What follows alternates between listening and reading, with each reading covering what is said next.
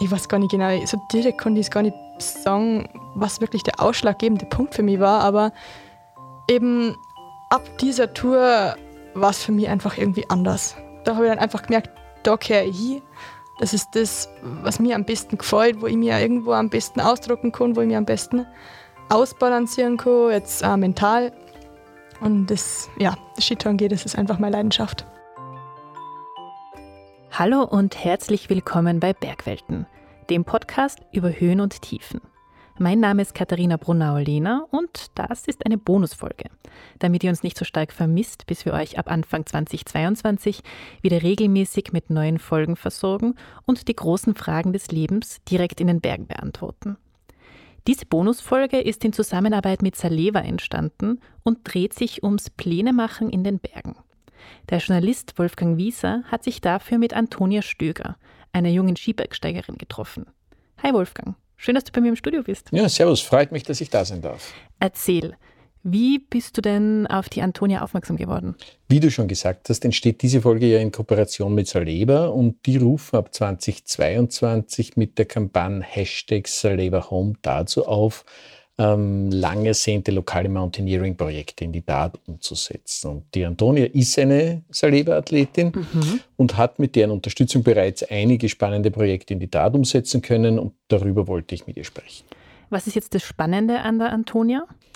Naja, wie soll ich sagen, so gut habe ich sie nicht kennengelernt, dass ich sagen könnte, was an der Antonia selbst so spannend ist. Aber sie hat natürlich wahnsinnig spannende Projekte gemacht. Und das, was mich am meisten beeindruckt hat, war, dass sie in Südtirol eine Rinne hinuntergefahren ist, die so steil ist, dass es sogar notwendig war, sich ein Stückel abzuseilen. Oh. Und dafür ist sogar ein Haken direkt in der Mauer montiert. Okay, das klingt spannend. Dann würde ich sagen, hören wir doch gleich mal rein. Servus, ich bin die Antonia Stöger und wir reden heute ein bisschen über Skitouren gehen. Jeder von uns liebt die Berge aus einem anderen Grund. Manche genießen einfach nur den Ausblick, andere wollen jede Phase ihres Körpers spüren. Und Antonia liebt die Stille und die Einsamkeit, wenn sie sich Schritt um Schritt dem Gipfel nähert. Die 20-Jährige stammt aus Berchtesgaden und ihr Hausberg ist der Watzmann. Den hat sie natürlich schon mehrfach bezwungen. Jetzt zieht es sie in immer lichtere Höhen. Das hat nicht nur sportliche Gründe, das hat auch mit ihrer Lebensgeschichte zu tun. Besonders angetan haben sie die Dolomiten, weil deren Gipfel in jeder Hinsicht etwas Besonderes darstellen, so wie der Antelao, den sie im vergangenen Winter bestiegen hat.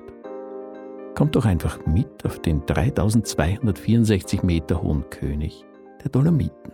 Es war definitiv landschaftlich unglaublich beeindruckend. Vor allem auch oben zum Gipfel ist nun mal sehr anspruchsvolle Stellen drinnen. Also man muss mehr oder weniger so über einen Grat drüber klettern und mit Steigeisen und Skischuhen ist das natürlich sehr interessant. Wenn es dann links und rechts mehr oder weniger so ins Nix geht, da waren die Verhältnisse so, dass wir so ein bisschen in die Wolken waren, über die Wolken und eben, wenn du links und rechts geschaut hast, hast du dann nur noch weiß gesehen. Und das ist schon echt sehr beeindruckend gewesen, beziehungsweise fast teilweise schon ein bisschen beängstigend. Dann links und rechts zum Schauen und kein Boden mehr zum Sehen. Mehr oder weniger fast vertikal. sehr steil. War definitiv eine Herausforderung. Und äh, Stelle, wo ich äh, mich selbst sehr herausgefordert habe.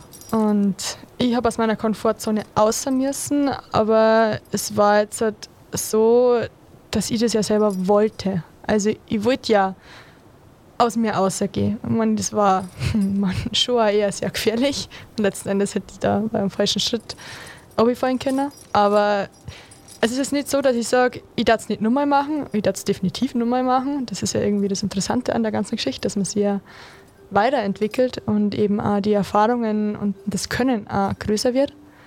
Ja, also es war eine Herausforderung für mich, aber eine gewollte Herausforderung und ich darf es jetzt mal wieder machen. Bevor wir jetzt äh, darüber reden, wie du deine Projekte angehst, was zieht dich denn in die Berge?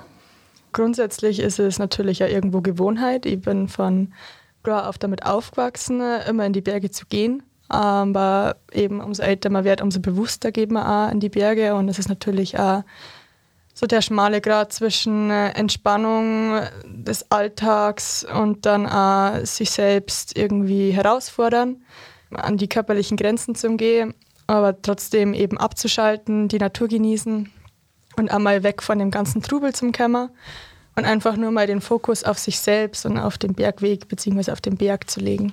Der Watzmann war dein erster Berg, also deine erste große Winterüberquerung, wenn ich das richtig gelesen habe. Liegt es daran, dass er vor deiner Haustüre sich befindet oder hat es auch noch was gegeben, was dich besonders gereizt hat? Also, ich komme zwar aus Berchtesgaden und da ist der Watzmann mehr oder weniger das Standardsymbol, aber die ganzen Menschenmassen, die da immer aufgehen, haben mir im Sommer immer sehr abgeschreckt, überhaupt irgendwie den Normalweg bzw. die Überquerung zu machen. Und dann eben im 2019 habe ich mir gedacht, das gibt es eigentlich nicht, dass ich als gebürtiger Berchtesgadener nicht, nicht die Watzmann-Überquerung gegangen bin. Dann war da zufälligerweise eben auch ein gutes Winterjahr. Und dann bin ich mit meiner Schwester, mit meinem Papa eben zum ersten Mal die Watzmann-Überquerung gegangen, im Winter, bei eigentlich relativ schöne Verhältnisse. Und das war richtig schön. Wie hast du dich denn auf diese Überquerung vorbereitet?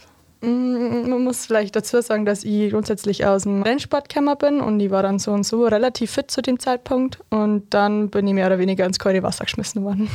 Ist es schon etwas Besonderes, da drüber zu gehen? Weil du sagst, als Berchtesgadenerin äh, war es fast erschauend, unter Anführungszeichen, dass du doch noch nicht drüber gegangen bist. Ist das was, was man tut, wenn man am Batzmann zu Hause ist oder nicht? Ja, also ich, ich würde jetzt, ich dachte jetzt schon mal sagen, ja. Und das Snackste ist natürlich auch, dass ich von meiner Schule aus, vom Gymnasium Berchtesgaden, habe ich halt immer jeden Tag ein Wort mal gesungen und habe mir gedacht, oh Wahnsinn, ist das ein schöner Berg, gell? Und dann, wenn man wirklich mal aufgeht, vor allem im Sommer, trifft man eben so viel Leid und wie ich vorher schon gesagt habe, suche ich am Berg eher die Einsamkeit und das hat man natürlich im Sommer am Watzmann nicht gegeben.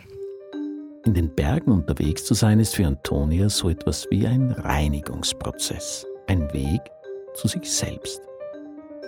Es ist aber nicht nur Berufung, sondern vielleicht schon bald ihr Beruf. Sie hat dafür auch bereits Unterstützung gewonnen, und zwar vom Ausrüster Saleva. Ihre Projekte werden immer aufwendiger, immer anspruchsvoller und immer abenteuerlicher. Was macht den Reiz einer Skitour aus?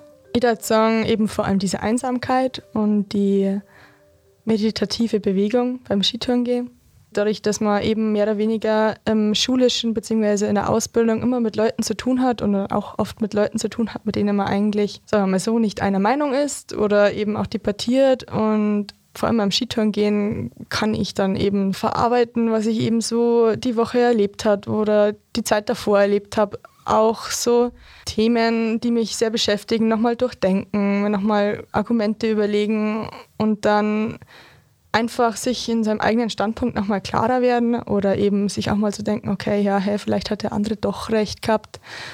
Dann vielleicht auch auf den anderen zugehen und es zugeben. Das, ist, dann das heißt, es ist so ein bisschen ein Aufräumen eigentlich. Ja, genau. Also es ist irgendwie so das innerliche Aufräumen und nach der Skitour denke ich mir immer wieder, ach, so schön, jetzt bin ich wieder aufgeräumt. Wenn du jetzt in die Zukunft blickst, welches Projekt kommt dir denn als erstes in den Sinn? Ähm, also ich möchte auf jeden Fall dieses Jahr an Ortler gehen, weil es eben sehr emotionale Geschichte ist für mich. Ähm, ja, genau. Also das ist definitiv das, was ich dieses Jahr machen möchte. Der Ortler hat das Leben von Antonia geprägt wie kein anderer Berg obwohl sie selbst noch nie oben war. Um das zu verstehen, muss man wissen, dass auch Antonias Eltern begeisterte Tourengeher sind. 2012 waren sie gemeinsam auf dem höchsten Berg Südtirols, als es zu einem dramatischen Zwischenfall kam. Antonias Mutter stürzte in eine Gletscherspalte und erlitt dabei so schwere Verletzungen, dass sie bis heute damit zu kämpfen hat. Dass Antonia den Ortler in naher Zukunft gemeinsam mit ihrer Mutter besteigen will, ist mehr als nur ein körperlicher Kraftakt. Mir ist es einfach wichtig, weil ich durchaus Respekt vor dem Berg habe. Also natürlich habe ich vor anderen Bergen auch Respekt, aber vor dem Ortler definitiv mehr. Man soll es ja nicht übertreiben mit der Symbolik, aber ist das schon so ein bisschen auch die Idee, ist dem Berg zu zeigen, dass man auch bezwingen kann? Ja, irgendwo schon. Also natürlich ist es ein Berg und letzten Endes ist es dem Berg egal, wer hochgeht und wer nicht, aber dieser Gedanke, eben den Berg zu bezwingen, mehr oder weniger, der mein Schicksal besiegelt hat, mehr oder weniger, das ist schon. Also den Gedanken hatte ich schon als kleines Kind, nach dem Unfall mit 12, 13. Und da hat sich das dann mehr oder weniger bis jetzt immer wieder immer stärker eingeprägt, dass ich da auf jeden Fall hoch will. Und ja, am besten natürlich mit meiner Mutter. Aber das heißt, deine Mutter hat sich mittlerweile so weit erholt, dass sie imstande ist, wieder Sport zu betreiben und dann sagst du, überlegst ja, das mit ihr. Also meine Mutter ist eine richtige Powerfrau, muss man auch sagen. Sie hat sich nach dem Unfall brutal schnell wieder erholt, sagen auch alle Therapeuten. Und sie hat eigentlich mehr oder weniger immer viel zu viel gemacht, als sie eigentlich dürfte. Was natürlich auch wieder die Frage ist, ob man das dann überhaupt machen soll nach so einem schweren Unfall. Aber für sie war das eben das Leben und das hat ihr dann mehr oder weniger auch die Möglichkeit gegeben, so schnell wieder auf Skier zurückzukehren. Ich glaube, wir sind zwei Jahre später schon wieder die erste Skitour gegangen und das ist schon Wahnsinn, wenn man mal bedenkt, was eigentlich alles passiert war. Die ganzen Knie kaputt, die Hüfte kaputt. Wie gesagt, sie hat jetzt immer noch Probleme damit. Kann ihr Knie nicht weiter abbiegen als 30 Grad. Und 30 Grad, das ist schon, also wenn man sich das vorstellt, das ist schon wirklich sehr wenig. Mhm. ja. Ich versuche es gerade und du hast völlig recht. Ja. ja. Das heißt, dein nächstes Projekt ist der Ortler oder ist das noch nicht ganz klar? Es könnte sein, dass ich eine Kleinigkeit dazwischen. dazwischen Verrate uns diese Kleinigkeit. Wie hoch ist dieser Berg? ah, es ist sogar lustigerweise kein Berg. Ich habe ja mit Saleva mehr oder weniger gestartet, dass ich alle Athleten besuche von Erna. Und zwar habe ich jetzt schon. Und die dritte wäre dann die Eline, Ministrel in Marseille. Und es könnte sein, dass ich eine Woche vor dem Ortler noch in Marseille verbringen, bevor ich dann eben auf knappe 4000 Meter. Das heißt, das ist ein ziemlicher Höhenunterschied.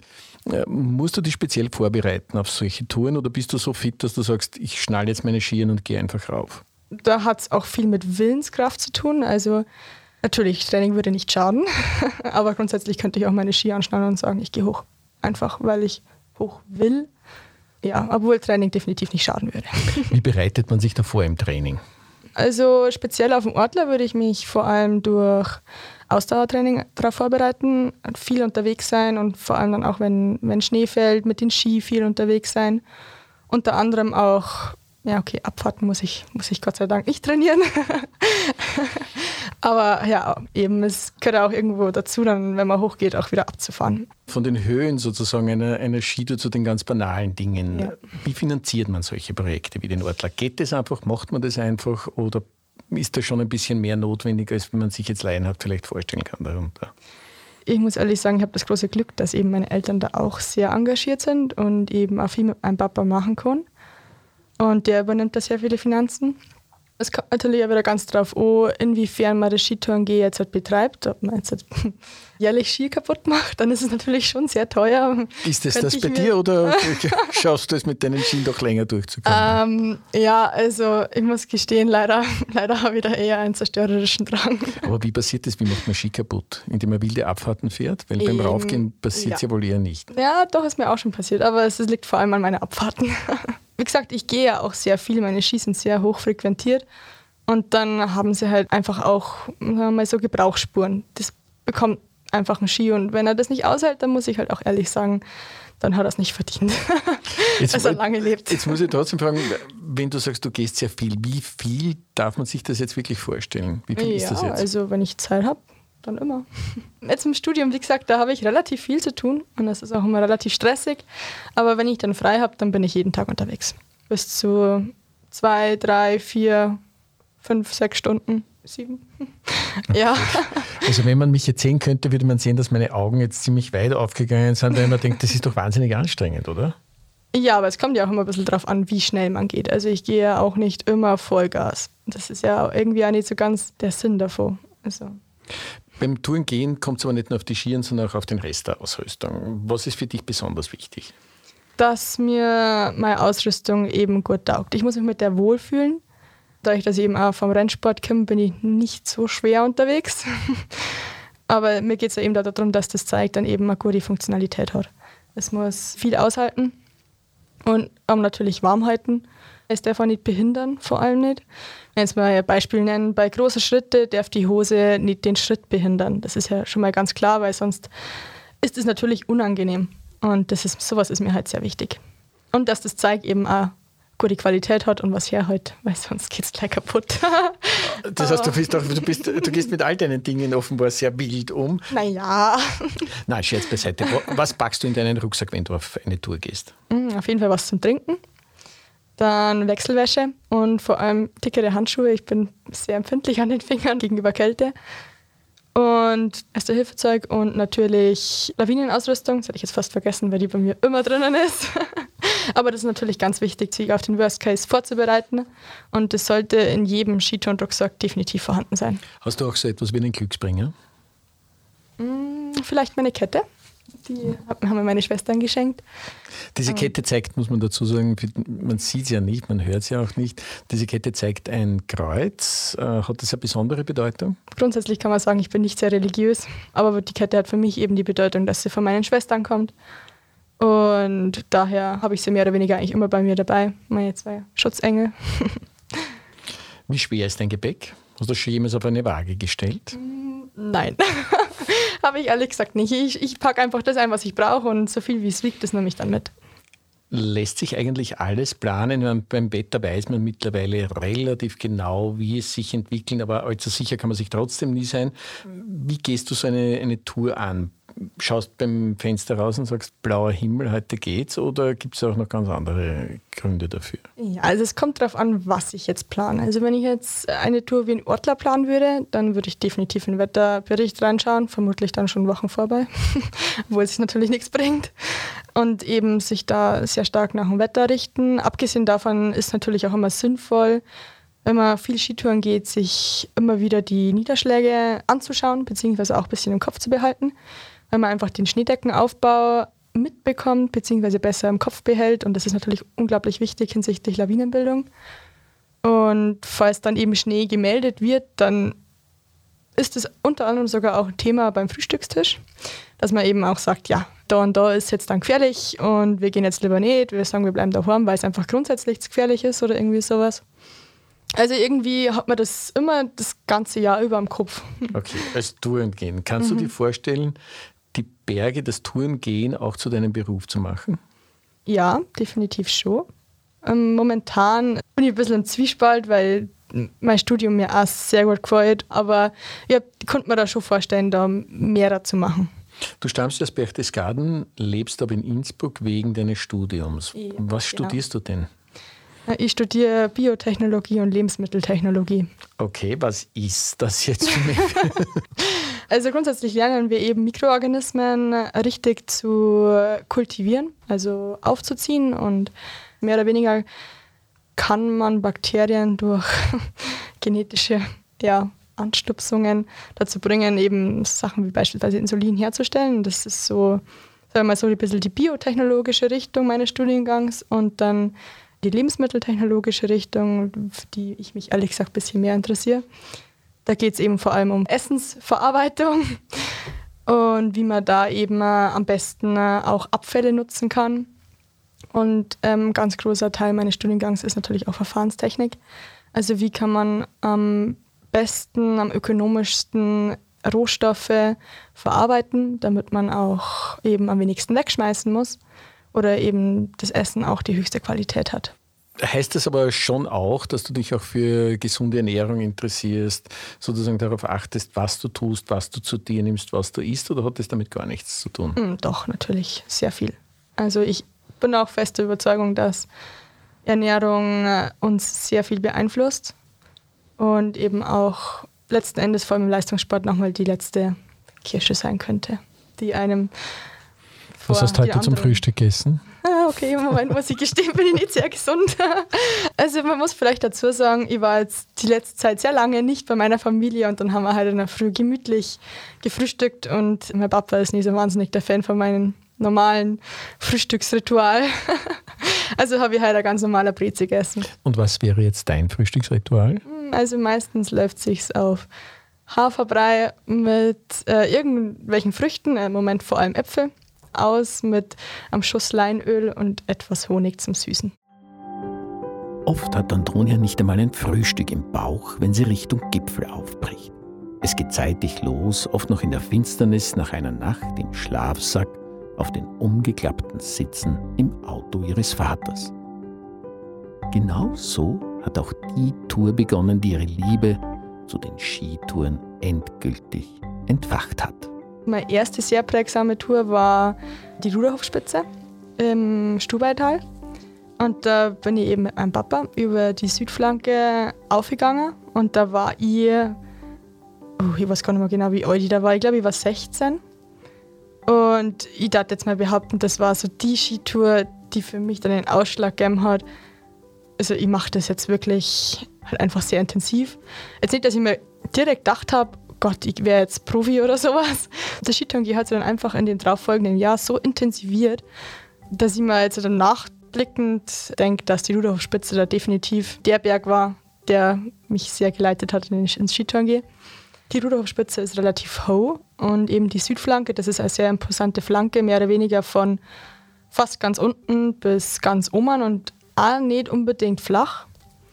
Und irgendwie war es die Kombination aus dem, dass ich da noch nicht so fit war und dann trotzdem aufgekämmt bin. Ich habe mir mehr oder weniger aufgekämpft und dann stehst du oben, hast du Aussicht. Vielleicht muss man dazu sagen, wir haben dann da um 9 Uhr am Gipfel oben gestanden und haben dann eben Vormittag vor manchen Frühstücken so ungefähr den Aufstieg beendet und dann hatten wir natürlich auch nochmal eine wahnsinnig schöne Vierenabfahrt über eher anspruchsvolles Gelände, was mir dann natürlich auch sehr gut gefallen hat. ich weiß gar nicht genau, so direkt konnte ich es gar nicht sagen, was wirklich der ausschlaggebende Punkt für mich war, aber eben ab dieser Tour war es für mich einfach irgendwie anders. Da habe ich dann einfach gemerkt, da kehre ich hin. Das ist das, was mir am besten gefällt, wo ich mir irgendwo am besten ausdrucken kann, wo ich mir am besten ausbalancieren kann, jetzt auch mental. Und das, ja, das Skitouren geht, das ist einfach meine Leidenschaft. Wenn ihr um neun am Gipfel wart, wann seid ihr dann weggegangen? Früh. Wie früh? ich glaube, wir haben um fünf weggegangen. Aber da ist finster, da ist es kalt und jeder normale Mensch dreht sich dann nochmal in seinem Bett um. Richtig. Was bringt dich dazu, das Bett zu verlassen und auch noch Spaß dabei zu haben? Gute Frage. Zum einen natürlich in dem Moment dann so ein bisschen äh, eben die Motivation, erstmal ein Stubai zum Fahren. Das ist jetzt von mir daheim vielleicht an der nächste Weg, zwei Stunden aufwärts. Und dann fährt man da extra hin, schläft dann im Auto und wenn man sich sowas schon macht, dann ist man sich relativ sicher, dass man dann in der Früh wirklich aufsteht. Aber das heißt, man steht dann eigentlich auf und hat nicht unbedingt einen warmen Tee oder irgend sowas im Nein, also hat man natürlich nicht. Ist natürlich schade, aber das ist halt einfach so. Also das muss ich ehrlich sagen, stört mich dann in dem Moment da gar nicht, weil man hat dann immer so dieses Ziel vor Augen, ja, ich gehe jetzt auf den Berg und ich freue mich da auch schon drauf, weil man man bereitet sich ja mehr oder weniger darauf vor, auch wenn es nur das ist, dass man sagt, man fährt am Vortag schon hin, um dann eben gleich starten zu können.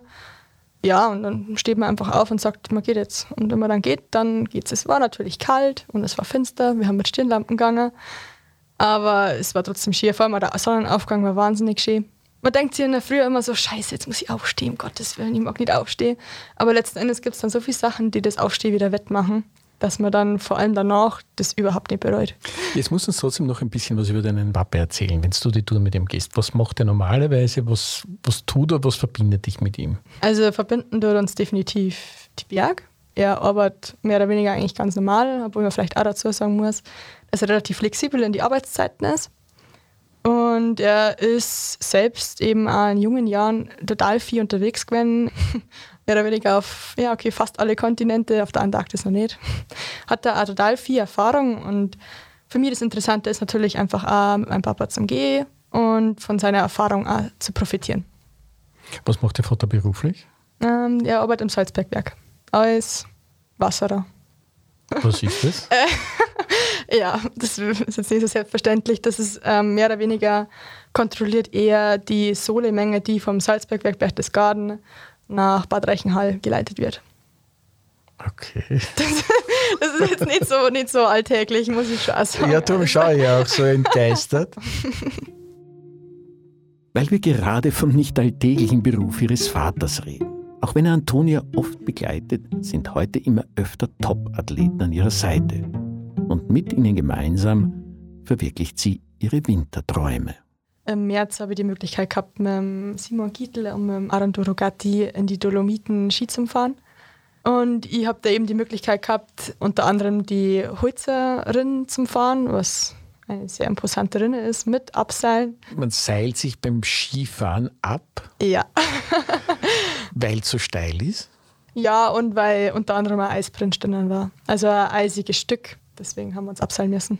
Eben in der Holzerin ist Fixhaken drinnen. Also man sucht dann mehr oder weniger den Haken und seilt sie dann über diesen fixen Haken, über die schwierige Stelle ab, weil es eben eine Stelle ist, die jedes Jahr in jeder Saison ähm, zum Abseilen ist.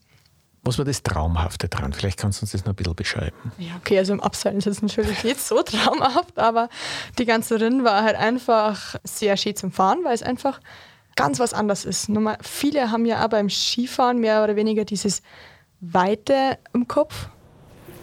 Und bei dieser Rinn geht es 100 Meter nebenbei auf wie nur Fels und man ist so da drinnen, hat zwei Meter Platz zum Fahren, zum Abfahren.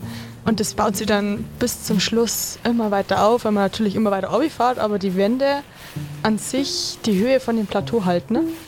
Und dann hat man mehr oder weniger zum Schluss dann so an die 100 Meter hohe Wand neben einem senkrecht nach oben stehe und du fährst da durch die Rinnen am Schnee durch und denkst dann nur so, oh, Wand, oh, oben dran und nochmal Wand.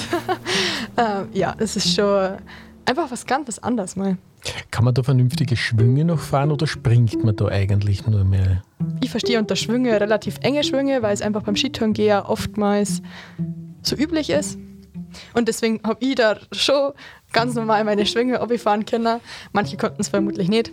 Aber ja, da müssen die halt mehr oder weniger hupfen. Und das Traumhafte daran war A, dass du mit diesen Burschen trainieren konntest, aber B, in einer Landschaft warst, die außergewöhnlich ist. Also ich bin ein großer Verehrer der Dolomiten. Ja. Äh, aber auch die Situation als solche. Ja, es war dann auch relativ steil und man muss halt auch sagen, eben vor allem in dieser Weise bin ich eben noch nie so wirklich Ski gefahren. Also so, so eng und dann bewusst so steil. Deswegen war es so interessant.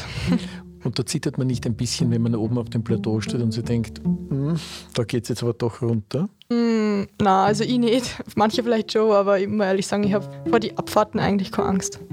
Nie? Na. Na, ein perfekter Abschwung. Aber dass den die Antonia liefert, war eh klar.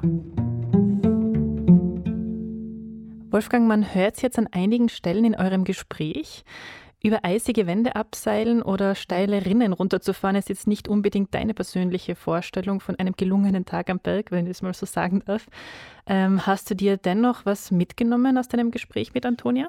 Na, mitgenommen wäre vielleicht ein bisschen zu viel gesagt. Was das Gespräch aber auf jeden Fall gemacht hat, das hat Erinnerungen geweckt ans Skifahren in Südtirol. Mhm. Das mache ich selber auch, allerdings nicht rinnen, wie es die Antonia tut, sondern ich bewege mich auf den Pisten, genieße die Aussicht und schaue den Eiskletterern zu, wenn sie diese steilen Wände auch mal raufklettern und nicht runterfahren. Ja, das muss ja auch jemand tun, zuschauen. Und falls jetzt wer zuhört, der oder die sich denkt, ah, Saleva würde vielleicht auch mein Projekt sponsern, was müsste die Person dann tun? Na, das ist nicht wahnsinnig schwierig. Äh, Saleva wird insgesamt fünf Bergsportlerinnen und Sportler aus Deutschland, Österreich, Frankreich, Italien oder Polen bei ihren Vorhaben unterstützen. Das heißt, sie stellen eine Bergführerin oder einen Bergführer und statten das Projekt mit dem notwendigen Equipment aus. Mhm. Wie die Antonia auch erzählt hat, gibt es schon einigen Verschleiß bei diesem Projekt. Bewerben kann man sich relativ einfach mit einem Video oder einem Foto und einer kurzen Erklärung des Projekts. Die muss man einfach nur auf Facebook oder Instagram unter dem Hashtag äh, Saleva Home posten. Ah, okay. Und warum heißt es jetzt genau Saleva Home? Ja, das ist eigentlich eine, eine wirklich feine Idee. Es geht äh, Saleva darum, bewusst lokale Mountaineering-Projekte zu unterstützen. Ah, okay. So ein bisschen nach dem Motto, warum in Ferne schweifen und dabei ist natürlich auch der Nachhaltigkeitsaspekt nicht ganz zu vernachlässigen. Ja, gut, das stimmt allerdings. Und ähm, alle, die es jetzt anspricht, bewerbt euch doch. Alle Infos findet ihr unter saleva.com-saleva home. Und für alle, die noch keine konkreten Pläne haben, habe ich auch eine gute Nachricht. Wir arbeiten gerade an einer neuen Ausgabe des Bergwelten-Magazins, in der es jede Menge Inspiration für Bergpläne geben wird.